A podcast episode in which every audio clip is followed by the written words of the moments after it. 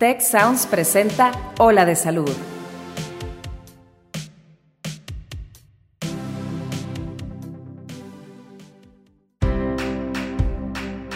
Esto es Ola de Salud. Yo soy Fernando Castilleja. Y yo soy Marcela Toscano. Y aquí comienza tu ruta de bienestar. Bienvenidos amigos, estamos otra vez aquí en Ola de Salud, este que es tu espacio para tocar temas interesantes de salud, bienestar, prevención y longevidad. Y el día de hoy, como siempre, les tenemos un tema que les va a resultar súper interesante. Hemos tocado de repente algunos temas del cáncer de mama, pero ahora vamos a ser un poquito más específicos, porque de repente cuando tenemos algún familiar, cercano o lejano que ha tenido el diagnóstico de cáncer de mama o en este momento lo tiene, inmediatamente nos preocupamos y decimos, bueno, ¿qué tanto tiene participación la genética que yo tengo para que yo pueda tener el, desarrollo de esta enfermedad? Y eso es muy angustiante. Pero amigos, no se preocupen porque como siempre tenemos una invitada de lujo que nos va a aclarar todas las dudas respecto a si la genética tiene participación en el cáncer de mama o no.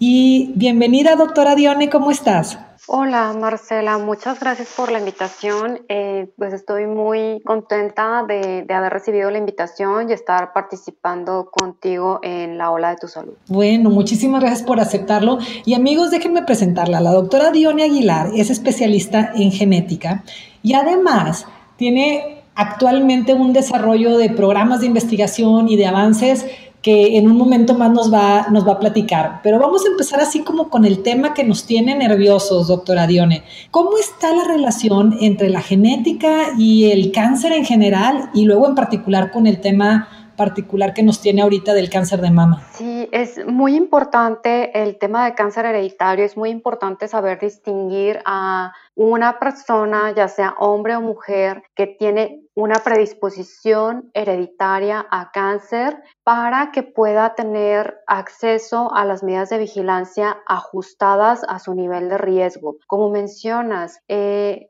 no solo para cáncer de mama existe el componente genético y hereditario, existe para la gran mayoría de los tipos de cáncer. Solo el 5 al 10% de los casos de cáncer, de cualquier tipo de cáncer, se pueden explicar por factores 5 o 10%. Hay ciertos 5 a 10%, es, es realmente una pequeña proporción de todos los casos, pero sí es importante saberlos identificar. Wow. Fíjate que me llama la atención y qué bueno que nos lo aclaras, porque creo que en algún momento, cuando, cuando empezó a ser popular el tema del cáncer hace unos años, siento que nos quedamos todos como público con la idea de que, de que el gran componente del cáncer era genético. Y esto es como, wow, 5 a 10%, como dices, es la, la parte mínima. Sí, es una pequeña proporción, pero es un grupo muy importante de personas porque son los que tienen mayores probabilidades de desarrollar cáncer, incluso a edades jóvenes o a edades que no se espera que se presente ese tipo de tumor y por lo tanto eh, suelen tener retrasos en su diagnóstico en, países como, como, México, en países de primer mundo donde ya están bien implementados los programas de prevención de cáncer. Esto no, no ocurre generalmente. Entonces, solo 5 o 10% de los diagnósticos de cáncer tienen que ver con la genética, doctora Dione. Es correcto, Marcela. Hay tres grandes grupos en los cuales podemos clasificar a los pacientes. El 70% corresponden a casos esporádicos. Suele presentarse solo un diagnóstico de cáncer en la familia, ya sea cáncer de mama o cáncer de colon o cualquier tipo de cáncer y se presenta a las edades esperadas por estadística. El cáncer suele ser una enfermedad de adultos mayores. El segundo grupo corresponde al 20% de los casos. Se llama agregación familiar para cáncer. El cáncer desafortunadamente es un diagnóstico frecuente y no es raro que en una misma familia existan dos o tres casos de diferentes tipos de cáncer entre diferentes eh, parientes o familiares, pero que en conjunto no se integra un síndrome de predisposición a cáncer. Son casos eh, que no tienen una relación biológica entre sí, pero en el 5 al 10% de los casos que corresponde a los casos hereditarios, puede haber dos o tres tumores distintos en una misma familia, pero corresponden a una misma causa genética, tienen una misma base molecular, solo que se manifiestan de manera diferente entre hombres y mujeres o entre los diferentes integrantes de una misma familia. Es decir, le damos un nombre y apellido a esa presentación familiar de cáncer y, más cuando se confirma a través de estudios genéticos una mutación que se está heredando generación tras generación. Mm, ok, o sea, sí vale la pena saber, pues, qué enfermedades se han presentado en tu familia, aunque sean ese, ese porcentaje menor, porque bueno, pues tienes la oportunidad de darle un seguimiento más específico, ¿no? Sí, el seguimiento, las estrategias de prevención van a variar dependiendo del grupo de riesgo al que uno pertenezca. En cualquier grupo de riesgo, o sea, si eh, por ejemplo ahorita todos los que nos estén escuchando se logran ubicar en algún grupo de riesgo, es importante que todos sepan que hay eh, situaciones que podemos prevenir. El modificar nuestro estilo de vida, comer más sano, mantener una actividad eh, física constante ayuda a reducir el riesgo en cualquiera de estos tres grupos, ya sea en el cáncer esporádico, en, la agregación familiar y en el cáncer hereditario. Pero hay ciertas medidas de prevención que están reservadas al grupo de alto riesgo en aquellas personas que se conoce tienen una mutación genética, hayan tenido o no hayan tenido cáncer y esa mutación se identificó por, por la historia personal o por la historia familiar de cáncer. Es bien importante no esperar a que si en la familia hay varios casos de cáncer, se vuelva a dar un diagnóstico para confirmar una causa genética. El objetivo hoy en día de la genética es prevenir. Eh, si, me permites, les puedo dar algunas pistas para que ubiquen si pertenecen al grupo de alto riesgo y que sepan que existe manera de confirmar ese diagnóstico, que existen pruebas que ayudan a hacer un diagnóstico de manera temprana en ese grupo de personas que tienen mayor riesgo y por qué es importante conocerlo. Uy, sí, está, está maravilloso porque también como, como hay mucho miedo con el tema del cáncer, de pronto podríamos llegar a ser muy invasivos de forma innecesaria. O sea, como dices, déjame ayudarles primero a ubicar su grupo y luego, pues, que sepa cada quien qué acciones debería tomar. Me encanta la idea, doctora. Si en una familia ha habido al menos un familiar de primero o segundo grado con cáncer de mama antes de los 45 años, es importante hacer una evaluación genética. En Primero o segundo grado, perdón. Primero o segundo grado significaría qué familiar. Ah, sí, muy bien. los familiares de primer grado son hermanos, padres e hijos, con quienes compartimos el 50% de nuestro material genético. Y familiares de segundo grado son abuelos, nietos y tíos, con quienes compartimos el 25% del material genético. Ok, entonces sería, si es familiar de primer grado, ¿y cuáles serán los otros elementos, doctora? Eh, si en una familia hay un familiar de primero o de segundo grado que ha tenido cáncer de mama antes de los 45 años, es importante hacer una evaluación genética. Si en la familia no ha habido cáncer de mama, pero hay al menos un caso de cáncer de ovario, ya sea eh, en una hermana, eh, en una hija, en una abuelita o en una tía, hay que considerar una evaluación genética. Mm, Cuando un varón de la familia ha presentado cáncer de mama, hay que descartar una causa genética que no solo em, involucra la predisposición hereditaria a cáncer, hay ciertas em, condiciones genéticas, no nos gusta a los médicos genetistas usar el término enfermedad o padecimiento, son condiciones porque no son individuos enfermos, sino que tienen una información genética diferente que les favorece el desarrollo de ciertas enfermedades. Entonces, un varón puede tener cáncer de mama ya sea por una condición cromosómica o por una condición genética. Y en una evaluación genética eh, determinamos cuál es la, causa y así podemos orientar a la familia en cuanto al riesgo de cáncer de mama que puedan tener las mujeres que solo va a ser mayor cuando es una causa genética, no en las causas cromosómicas. Eh, cuando en una familia hay cáncer de páncreas, ya sea uno o dos familiares con cáncer de páncreas, hay que considerar un estudio genético. Se considera importante también que aquellos familiares directos, familiares de primer grado únicamente, de varones que han tenido cáncer de próstata, tengan una evaluación genética. Pero si además de la familia haber varones con cáncer de próstata, hay mujeres con cáncer de ovario o con cáncer de mama, eh, refuerza la necesidad de una valoración genética. Y cuando existen más de dos diagnósticos de cáncer en un mismo individuo, sobre todo si al menos uno de los diagnósticos fue antes de los 50 años, es importante hacer una evaluación genética. Ok, o sea, entiendo entonces que la evaluación genética es una herramienta importante, poderosa, pero que no es para todos. ¿Qué pasaría, eh, no, sé, cuál sería el, el, riesgo o el problema de que a lo mejor todo el mundo se empiece a hacer evaluaciones genéticas? El estudio genético, después de una valoración clínica por un médico genetista, es la mejor herramienta para que el estudio eh, más adecuado para, eh, se pueda ofrecer el estudio más adecuado para el paciente o para esa familia. ¿Qué pasaría si de manera indiscriminada todos nos hiciéramos estudios genéticos?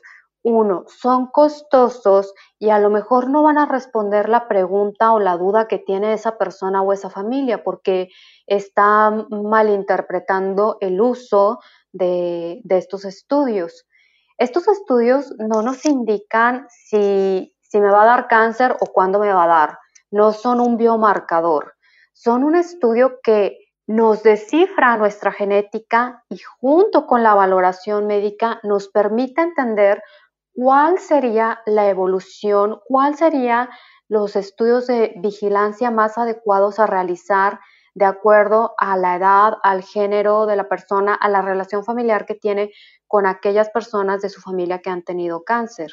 Mm, sí, o sea, como que muy importante esta aclaración que nos haces, Dione, porque pues como que hay mucha, hay, poca información y podríamos llegar a pensar, como bien nos dijiste, oigan, espérense, esto no es la bola mágica del futuro. O sea, esto nos va a ayudar a los expertos a poder guiar al, paciente o al cliente, porque quiero pensar que es una persona que está sana en ese momento, pero tiene preocupación de, desarrollar, o sea, de ojalá no desarrollar una enfermedad de este tipo, pero la orientación adecuada pues la tiene que hacer un especialista con la interpretación de los datos del estudio, no es, no es una prueba de, de sí o no, ¿verdad? Exacto, precisamente porque no es una prueba de sí o no, debe ser guiada por un especialista que tenga experiencia en el área de cáncer hereditario. Se hacen a través de pruebas de sangre o pruebas de saliva, ya que en cualquier célula de nuestro cuerpo está codificada nuestra información genética, solo que eh, no el tener una mutación de predisposición a cáncer no significa que se pueda tener todo tipo de cáncer. De acuerdo al gen, van a ser los órganos que puedan estar en riesgo. Porque yo ahorita mencionaba tumores de páncreas, próstata, mama, ovario, pero en realidad se puede manifestar el cáncer en otros órganos, como puede ser cáncer de colon y cáncer de mama. Nadie pensaría que estos dos órganos están asociados, pero sí hay algunos casos en que en algunas familias se puede presentar cáncer de mama y cáncer de colon o cáncer de mama y cáncer gástrico. Entonces es bien importante hacer una evaluación clínica, conocer a mayor detalle los antecedentes de cáncer de una familia y es importante que el cáncer deje de ser un tema tabú, que no es un tema que tratemos en familia, casi siempre se, se esconde o no, no, no, no hables, no toques ese tema. Es importante conocer todas las enfermedades que se presentan en una familia porque eso a futuro puede ayudar a prevenir que se vuelva a presentar en otros integrantes de la familia. Por supuesto, y además como nos decías, que hay un 70% muy interesante que no se explica necesariamente por causas eh, genéticas, pero bueno, pues tocar el tema nos permite también hablar de estilo de vida, ¿verdad? O sea, ¿qué, datos o qué elementos del estilo de vida, Dione, crees que son los más importantes como para pues ponerle menos probabilidades a que desarrollemos un cáncer, sea del grupo que pertenezcamos? Bueno, eh, para cualquier tipo de cáncer, el tabaco, el fumar tabaco es un factor de riesgo para todos los tipos de cáncer. Sabemos, incluso la cajetilla dice, fumar puede causar cáncer y nos ponen imágenes horribles de pulmones para que dejemos de fumar y quienes fuman no lo dejan de hacer. Pero eh, también impacta a nivel de eh, colon, es un factor que predispone al desarrollo de cáncer de colon y también para cáncer de mama. Entonces, lo ideal es quienes tengan el hábito tabáquico que lo, lo suspendan, lo dejen. Quienes lo hacen por curiosidad, de manera social, uno, dos cigarritos, de repente, es mejor no fumar. Todo eso causa, causa daño eh, a, nuestra salud y no solo eh, por el riesgo de cáncer, también daña la piel, hace que las mujeres pues se vean mayores de la edad que realmente tienen. Entonces, por ningún lado el fumar es bueno. O sea, como que si tuviéramos que escoger así en primer lugar a quién ponerle el dedo en la frente es tabaquismo, mala onda para el cáncer. Así es. Ok. Y para cualquier tipo de cáncer, no nada más pensar en los pulmones, como bien nos lo dijiste, qué importante. ¿eh? Sí, para cualquier tipo de cáncer, más ahora que tenemos que cuidar nuestros pulmones, porque estamos expuestos eh, pues durante la pandemia a adquirir el COVID y sabemos que tiene repercusiones a nivel pulmonar y si además traemos otro problema, eh, ya sea por el uso de tabaco u otras sustancias como las famosas juca, pues sabemos que eso puede repercutir en nuestra salud a largo plazo. Entonces, bueno, para cáncer, el cigarro sería uno de, los principales factores a evitar. Para cáncer de mama, como estamos en, en el mes rosa, en octubre, buscando crear conciencia de la prevención del cáncer de mama, factor que deberíamos de tener en consideración, sobre todo aquellas mujeres que van a ser mamás, que están embarazadas o que acaban de tener un bebé, la lactancia materna es un factor protector para cualquiera de los grupos de riesgo, para el cáncer esporádico, para eh, aquellas familias en donde ha habido casos de cáncer a edades esperadas, digamos 50, 60 años, pero también para quienes tienen una predisposición genética, el dar lactancia materna acumulada por 12 meses ayuda a reducir el riesgo de cáncer de mama. Acumulada por 12 meses es, aunque sea de diferentes em, embarazos. Embarazos. Así ah, buenísimo. Ok, ok. ¿Y, y, por qué? ¿Por qué es eso? Bueno, eh, el cáncer de mama se ve favorecido por los cambios que ocurren durante los periodos menstruales por el influjo hormonal pero también durante los cambios que ocurren durante el embarazo, mientras la glándula mamaria se está preparando para dar lactancia una vez que nazca el bebé, las células eh, crecen, aumentan de tamaño, cambian su forma y su estructura y están predispuestas o están más bien susceptibles a eh, generar alteraciones que puedan evolucionar a un cáncer. Entonces, todos esos cambios de proliferación pueden influir en el desarrollo de cáncer a futuro y mientras se ofrezca lactancia se ayuda a que estén más estables las células a reducir el riesgo de cáncer a futuro, más en aquellas mujeres que por su genética tienen mayores probabilidades de desarrollar cáncer a edades jóvenes. O sea, es un ganar-ganar. El tema de, o sea, me encanta porque ya podemos entregarle a las personas que nos están acompañando cosas bien puntuales y bien interesantes. Revisen de nuevo, regresense en, en este podcast a revisar en qué grupo de riesgo se encuentran, amigos que nos están escuchando, y quédense con estas dos tareas como súper, súper importantes. Evitar el tabaquismo y si eres una mujer y tienes la oportunidad de eh, tener vida, vida fértil y procrear, pues dale con todo lo que puedas, el mayor tiempo posible, a, a tener una lactancia larga y satisfactoria. Porque bueno, es quitarnos riesgos, que eso es bien importante.